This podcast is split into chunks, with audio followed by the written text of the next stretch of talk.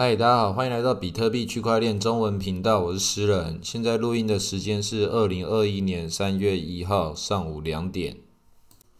那今天价钱红彤彤的一片啊，那个比特币现在四万三千两百多，然后以太币一千三百三十。然后我们群组里面也有很多的那个朋友开始在讲说那个以太怎么太乐色了吧，开始在那狂骂，然后说这渣男。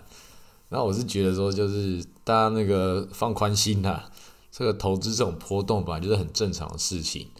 然后以太币它其实现在在我看来都还叫横盘，然后都没有觉得它在它在跌或者在涨，因为我是用那个比特币本位去看的。以太币它之前比较高的时候，几年前有到那个十趴的比特币的长长的那个量体，然后那个它低的时候。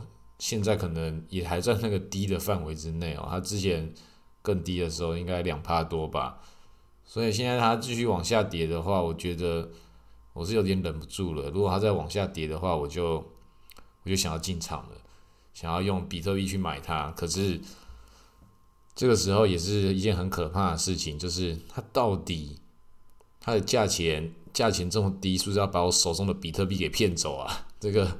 以太币实在是太性感了，很容易就把你手中的比特币给骗过去了。现在很多很多人都在讲那个讲这个 DeFi 的事情，那一直在在批评那个以太币现在矿工手续很贵啊，而且今天赵长鹏特别发了一篇推文，讲说现在以太币都是有钱人在使用它。但接下来他们都要变得很穷的，我就哇靠，这是真的好呛啊！这个赵本聪赵老大现在要那个直接挑战我们 Vitalik 小 V 神的地位了，要到什么时候那他才往前迈进一步，挑战我们龙头老大比特币呢？我相信他是不会啦，他应该比较想当教主，应该不会想要成为唯一真神吧？这个中本聪是那个我们区块链世界的。这个真的是唯一真神，这件事情是这毋庸置疑的。然后那个赵赵本聪、赵长鹏，他现在要挑战二把手的位置，我是觉得也是喊喊而已啦。他自己知道说他自己做的是币安，人家以太币就是以太币，它确实是不一样的事情。这种就角色不同，但但是那个喊一喊、呛呛一下，好像那个市场的这综艺性比较高一点。那我是觉得这样子是好事啊，就是炒新闻啊，这个大户他们应该之间也是有这种默契吧？还是如果说真的是整个炒炒开，会不会整个爆喷？但最近这可能是最近以来最凶狠的一次了。那我不知道他心里到底是真实状况是怎么想的。那以太币真的也是也也跌了，就各种这种理由讲起来，它现在往下跌是一件。很合理的一种状态啦，但是就是真的刚刚讲的，就其实也没有什么跌。这个比特币有很多人说这个叫跌，其实我看来也是跌是跌，但是几个月之前不是才不到两万嘛？这个在我看来是现在还是在涨的那个范围内啊。当然有可能会继续往下跌，但是现在它价钱还是很高啊。大家大家为什么会对那个这个价钱产生那么大剧烈的感受？要要能够理解之之那种峰值的那个巨的那个价钱，它本来就是只有一小一小一小段的，你不可以在那个时候不可能这样全全部卖卖掉，那个重新再接回来的话，也不一定接得回来哦。它那个每次那暴涨暴跌，我们就一开始就要先接受一个事实，就是暴涨暴暴跌都是你要所面临的。你本来就是把你的比特币抱好在手中，这是一个最简单。但同时，很多人做不到，也可能是最困难的事情。那这件事情就是你能够报一年的人，就可以报两年；报两年的人就可以报三年，持续的抱住它。报了超过三年之后，你就你就可以像我一样，就是就是这个上下一万点，就是都没有改变我的任何的感受。这个那一万点，我也我也很我也很紧张的啦，很紧张的那个。但是紧张的时候，我不是紧张的去操作它，我紧张的是紧张说，哎，我那个整体配置的那个的状况是不是要调整？要怎么调？就可能有一些小币，就是哪些小币要留，哪些小币在该该再用力一点投资，要思考一下。那我这个做的还是很保守啦，就是慢慢的就是在这段时间把你的累积累积你的那个比特币的量，尽量那个输少赢多。这样的话，因为迟早啦，迟早我还是要去面对这个熊市的嘛。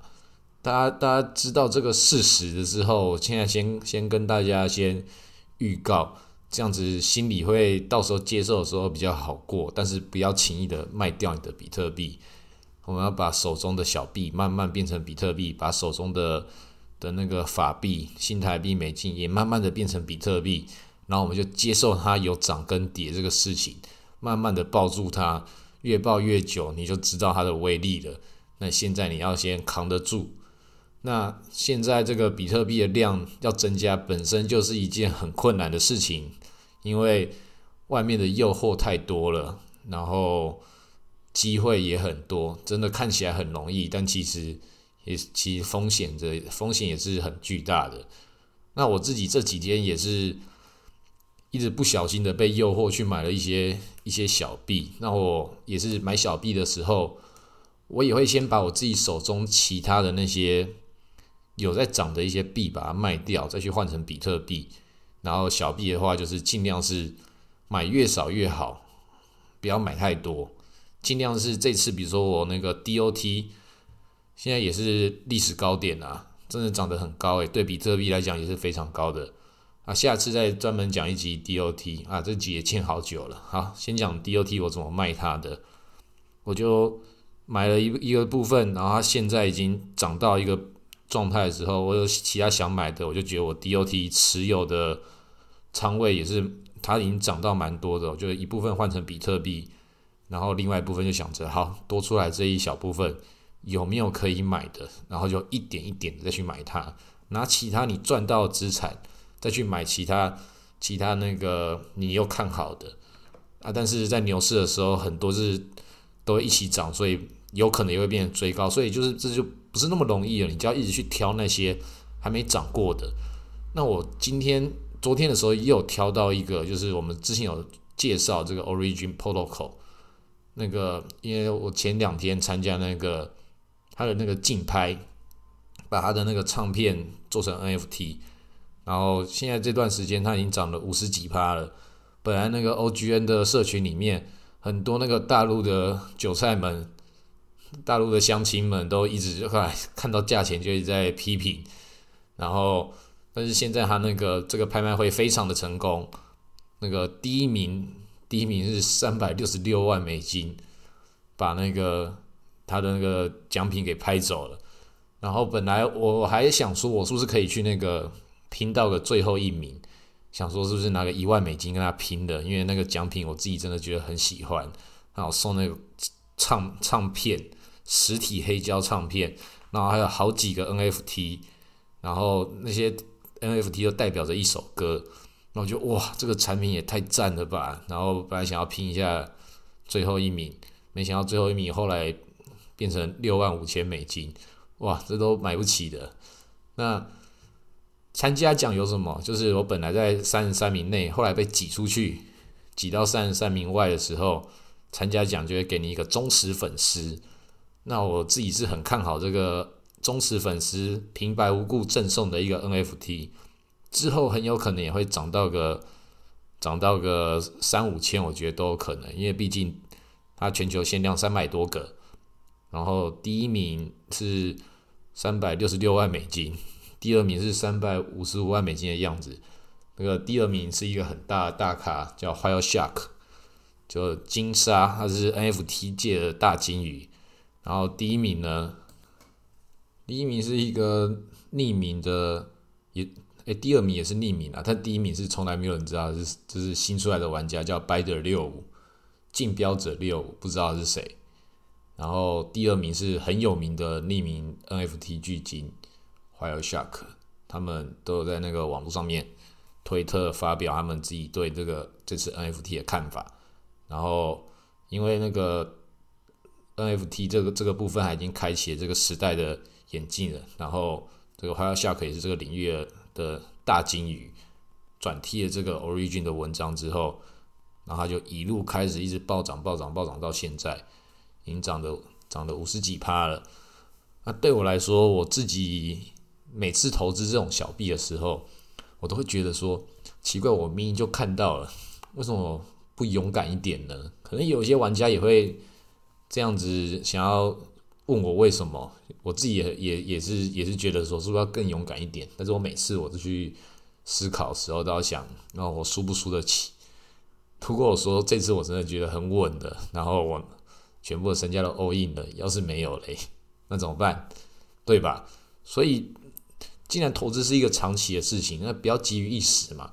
这个道理，只要你想通之后，然后你就你就每一次慢慢累积你的资产，然后这种有时候偶偶尔有值得一赌的时候，你就还是有分配一个可以赌的一个一个比例的仓位嘛。像我昨天就去参加这个 Brow 的那个的他那个竞标的时候。我也是拿三千美金要赌，本来也是想说上限要赌到一万美金，就是你要看事件的大小啊。对我来说，就是对我来说，就是那个是以一万来讲，就是它就是我的极限了。我觉得给这个事情的尊重度已经高到一个非常高的状态，对我个人的资产而言。然后我最终只有投了三千美金之后再来看的时候，它已经到了哇好几万了，不干我的事了。我相信它还有可能会继续往上涨，但是。你要去投资一些高风险的一个东西的时候，看你你承不承担得起，因为它不一定说就是所有事情会一切这么顺利。我们也希望大家所有事情都是都很顺利的，但是这些投资的事情，尤其到这种艺术品类的东西的时候，就算它可能会涨，可能这些人就是会会先玩个很久，中间如果比特币又在往上涨，然后价钱都没有动的话，你是不是又承又不一定承担得起？就像是我之前我买那个袜子一样，袜子我就觉得啊，他如果说遇到熊市的话，我就惨了，我就赶快把我的那个袜子卖掉，换成比特币，就袜子往上涨啊，涨到八万美金啊，我一万美金的球换就就已经卖掉了。这种事情都很都会发生啊，这种事情就是一个很正常的的的状态，每个人都会遇到，一定会踏空。那你踏空的是什么？你要买的东西要去是要去想的是，是这个如果输的话，我承不承担得起？这个东西，如果说它涨上去，我能不能错过我没有买它的风险？这个也有。那对我来说，就是我买这些 NFT，就是也是买我自己喜欢的。我如果我都看到了我喜欢的，我为什么不要去去去追求追求它？如果最后最后你在你还有能力的时候，你可以看好它，但最后它去它，你那个时候没有给它支持，它一路往上涨的时候。你难道要去跟你的那个那个偶像，或是你支持的这个歌手啊，或是艺人，跟他说：“哦，我之前就有看到你的 NFT 了，只是那个我当时没有买。”这个讲起来就是变干话了。一定要想办法参与啊！你喜欢什么就要参与的。你喜欢哪一个哪一个艺人？你喜欢谁？他出了他那个东西 NFT，在你的能力范围许可之内的时候，就赶快去买它。不然的话，你就没有资格说你喜欢。要十块钱呢，二十块，这种、这种、这种前前面这种该买就要买。那以这个到这个他提供的那个商品已经到这个状态的时候，我觉得一万美金也还是看起来是很便宜耶。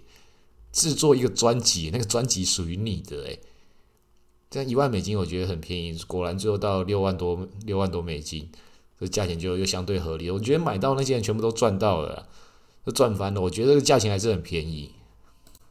制作一个专辑本身的成本就很高了，他们买到这东西又是有可能会去征、再再征服的。而且我相信在这一这一群人里面，这三十几个一定还有更多又重新想要再加入的玩家，一些又赚到钱的一些其他的一些一些大户，都会想要再继续往下参与这里，因为他已经开启了一个一个时代。告诉大家说，音乐也可以像是画作那样，或是雕像那样去去做各种买卖。他给了这个时代的艺术家一个新的机会，这个 NFT 的技术。所以我觉得所有人都可以开始来参与。那想要了解的话，就是不要认为说你买到投资一定要赚钱，你要去买的东西就是你喜欢的，你就去买啊。你喜欢的，你你如果没有去买的话，就代表你没有那么喜欢。所以喜欢的话就去买，想办法赚到赚到钱去买它。如果你觉得太贵的话，不是不是你喜欢的东西的问题，是你的问题。你要赚到更多的钱去支持你所喜欢的这个偶像，这就是这个时代的网红经济嘛。